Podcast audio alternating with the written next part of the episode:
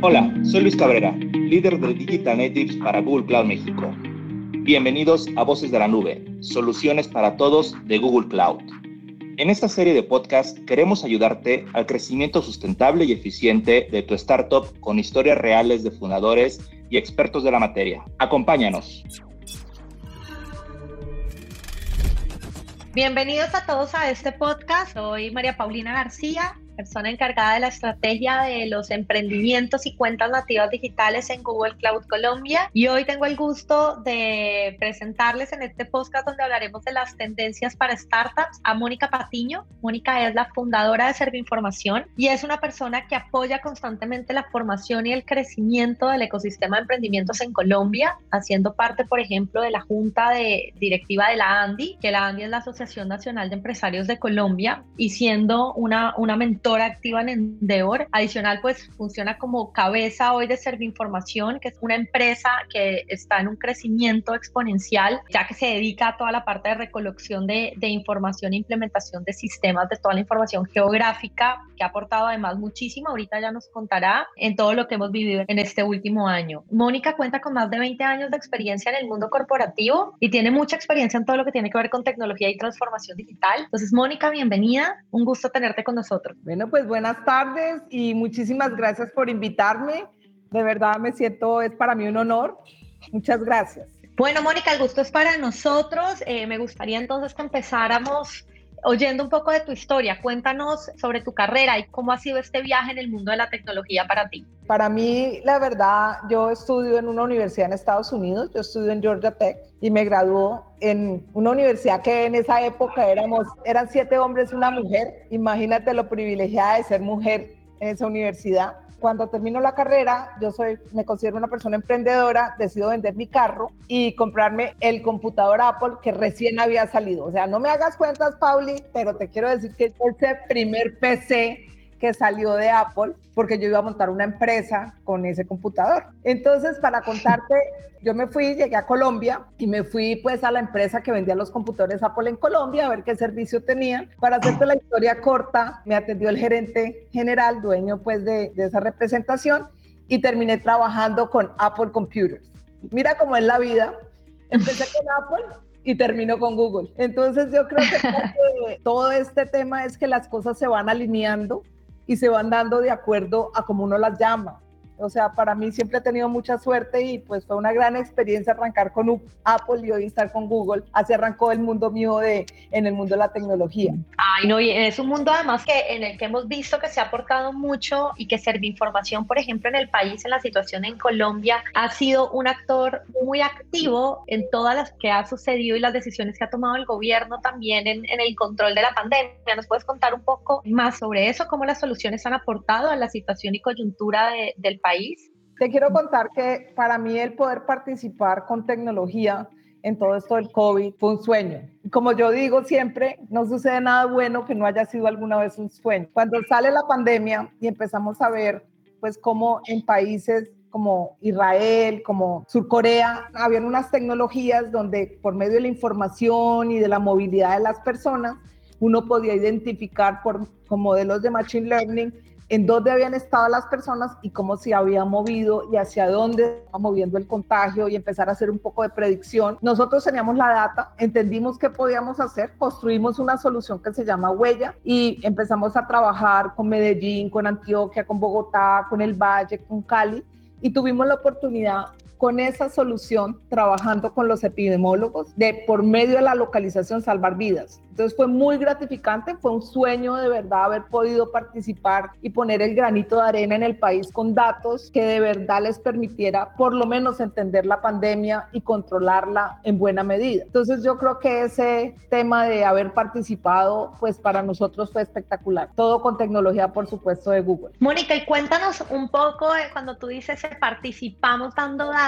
eh, sobre la pandemia, ¿qué tipo de datos le, le brindaban al país o qué tipo de acciones puntuales se pudieron llevar con esos datos? Bueno, cuando se revisaba todo el tema de movilidad, o sea, lo que llamamos Human Mobility, que era, digamos, unos datos que nosotros teníamos desde hace más de un año contratados con unas empresas de Estados Unidos, nosotros entendíamos esa persona que hoy era COVID localizada con una dirección, dónde había estado y con quién se había juntado más de determinado tiempo. Es donde empiezan los modelos de Machine Learning con determinado tiempo y determinada distancia. Y así podía el gobierno poder encontrar esas personas que podrían ser sospechosas, nosotros llamamos sospechosas, y poder aminorar y poder entender en dónde se estaban dando los clusters de muchas personas para poder entender, por ejemplo, cómo podían cerrar. Entonces, cuando nos encerraban en Bogotá, que creo que todos sabíamos que era por localidad, por barrio, bueno, toda la data de nosotros estaba detrás de eso. Bueno, un gran impacto porque eso fue todo un reto, poder encontrar personas que cuáles debíamos entrar en cuarentena, cuáles no. Creo que ese es un aporte bastante interesante y sobre tecnologías como lo son eh, Machine Learning. Cuéntanos cómo crees que este tipo de tecnologías y la inteligencia artificial de Google Cloud realmente pueden generar o están generando una revolución tecnológica en este sector? Bueno, pues yo creo que es espectacular. Yo creo que las oportunidades que nos dan a las empresas que estamos en tecnología de poder desarrollar soluciones con datos y con todos estos capacidad de cómputo que tiene las nubes, especialmente pues yo trabajo con la nube de Google que es maravillosa, pueda eh, generar soluciones que sean más eficientes para las empresas,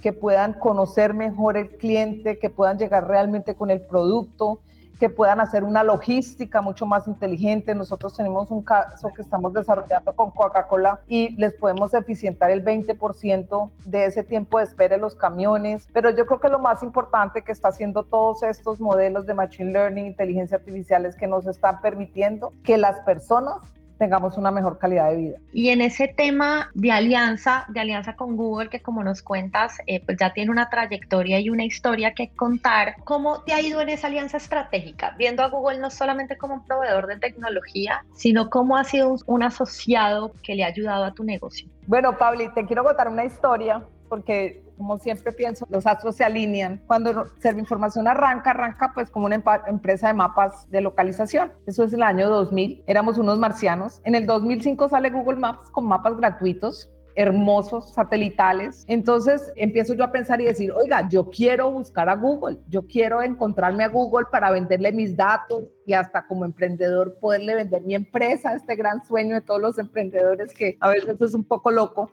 Entonces empiezo, de pronto me consigo un correo de alguien en Google, que era la primera persona de Colombia, y le empiezo a escribir todos los meses, le escribía dos años y medio, y nunca me dio respuesta, pero yo seguí insistiendo. Y bueno, no te imaginas en San Agustín, estaba con mis hijos, y de pronto veo un globo de Google, y estaba, eh, y corrí a tomarme una foto, y el señor que estaba al lado era Francisco Forero, a quien yo le había escrito durante casi tres años. Entonces, para ese fue como el inicio de Google, por supuesto, a la semana siguiente, porque las oportunidades se dan, pero hay que tomarlas. Viajé a San Francisco, conocí Google, monté en las bicicletas y empecé una relación que en el 2011 logré desarrollar y me convierto en el primer partner de Google Maps en Latinoamérica. Entonces, ha sido una experiencia, ya llevamos casi más de 10 años con esta relación y es una relación que más que partner hemos sido aliados, hemos construido. O sea, yo cuando fui al primer Partner Summit de Google eran 27 personas. Entonces,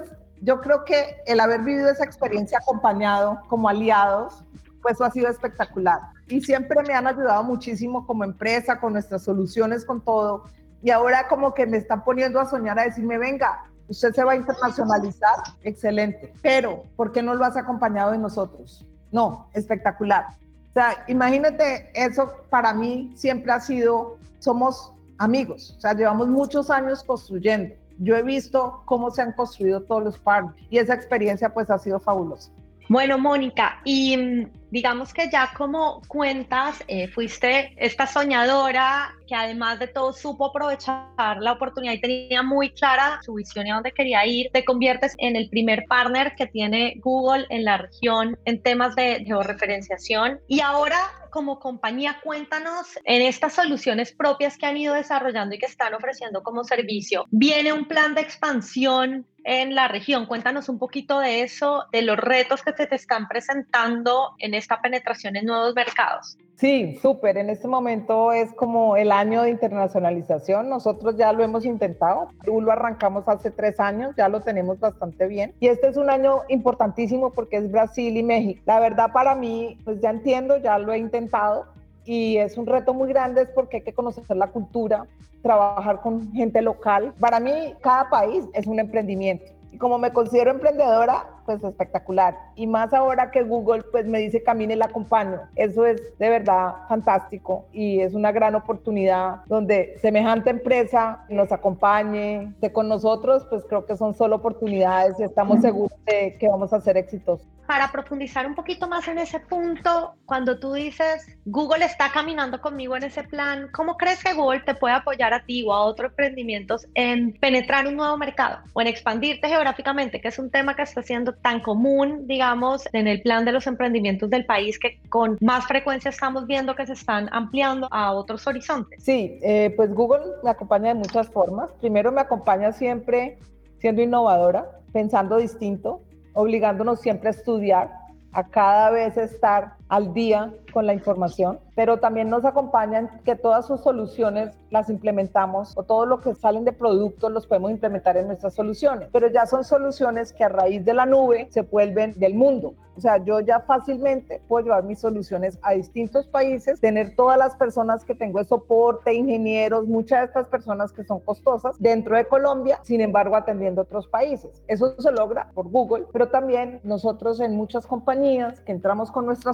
se usa toda la infraestructura de Google, entonces es una venta cruzada. Entonces ahí nos beneficiamos los dos. Nosotros pues solo trabajamos con tecnología y todo está en Google, entonces, además de que nos da la oportunidad de aprender de todo lo nuevo que sale, más allá de ser un reseller, nos permite también entrar en las compañías con soluciones de más agregado, pero con toda la tecnología de Google. Mónica, hay, hay algo de la historia que lo mencionaste al principio, pero me gustaría que nos contaras un poco más y es cómo ves el rol de la mujer en este mundo de fundadores, cómo te has sentido como mujer líder, emprendedora, cómo ha apoyado al país, cómo crees que el rol de la mujer ha aportado diferente. Cuéntanos un poco poco sobre eso y si crees también que de pronto en el camino se han presentado algunos obstáculos que en algún momento has sentido por este tema. Pues yo la verdad pienso que el ser mujer y estar en tecnología me ha dado solo privilegio. ¿Por qué? Porque si uno hace las cosas bien, puede demostrar que ser mujer es una gran oportunidad porque además de eso tenemos el privilegio de ser mamá. O sea, yo le, te cuento, Pablo, y tengo dos hijos y ya tengo un nieto. Ya no me hagas cuenta, pero un hermoso nieto. Además, creo que pues nosotros en Información, digamos que siempre pensamos que la gente y el equipo es lo más importante. Este año nos ganamos Great Place to Work, estamos más contentos, pero ahora estamos nominados al mejor lugar para trabajar para las mujeres. Ojalá lo ganemos. Entonces, para mí ha sido es un tema de ventaja que uno la tiene que tomar, la tiene que entender y de verdad que cuando lo hace bien se destaca mucho más. Por supuesto, para muchas mujeres que pueden ser cabeza de familia, que hoy en la pandemia les ha tocado quedarse en la casa, pues no desconozco todos esos retos y dificultades que tenemos. Lo que hay que buscar es cómo podemos ayudar a que se genere valor y que entendamos que la mujer puede desempeñar los dos labores y hacerlo bien. En este tema tan inspiracional o en esta experiencia, ¿qué le dirías a alguien que está empezando con esos sueños con los que mencionabas que tenías tú cuando comenzaste? ¿Qué consejo le darías? Mira, yo lo primero que les daría hay que soñar, hay que persistir, hay que creerse el cuento. Muchas veces uno tiene problemas, sí, yo me quebré, yo también he tenido emprendimientos, tengo seis emprendimientos, pero también en algunos me he quebrado y los he tenido que cerrar,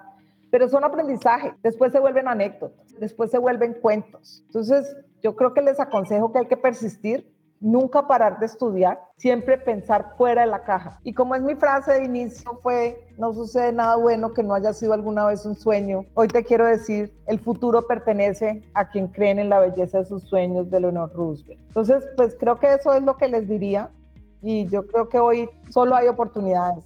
Para cerrar, te quiero hacer la última pregunta en esa línea y es, eso le dirías al emprendedor que está comenzando. ¿Qué le dices al que acaba de cerrar su negocio porque quebró y fue persistente y soñó y trabajó duro y no funcionaron las cosas y quebró? ¿Qué le dices a él? Que siempre hay nuevas oportunidades, que piense, que sueñe, como te digo, esa quiebra se vuelve una anécdota, se vuelve un aprendizaje.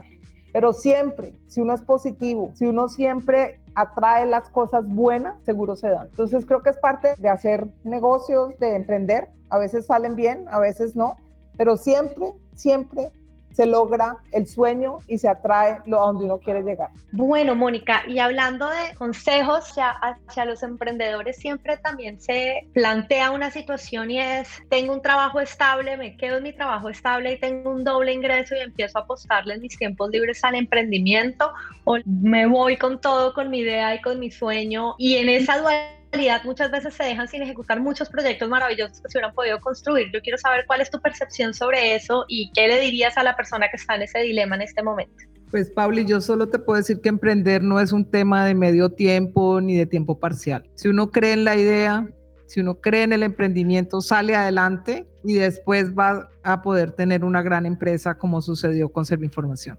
Pero yo creo que trabajar tiempo parcial por no dejar la seguridad, yo creo que hay que arriesgar y seguro, seguro sale uno adelante y pues a veces uno sale una idea y termina siendo otra, pero lo importante es desarrollar la iniciativa y creerse el cuento. Entonces yo no creo en los emprendimientos tiempos parciales, creo que es un tema de vida y de tiempo completo. Bueno, Mónica, muchas gracias, muchos aprendizajes en esta entrevista y te agradezco mucho la confianza, la apertura en compartir cosas tanto de tu experiencia laboral como de tus aspiraciones, tus sueños y tus creencias personales que de verdad consideramos muy valiosas. Y de verdad te agradecemos por tu tiempo, por la confianza que has depositado en, en Google también como asociado estratégico. Y esperamos que siga creciendo Información y siguiendo oyendo mucho de Información en toda la región y del impacto que está teniendo. No, a ustedes, muchas gracias. Bueno, gracias a todos los que nos escucharon en este nuevo episodio de Voces en la Nube y los esperamos en el siguiente.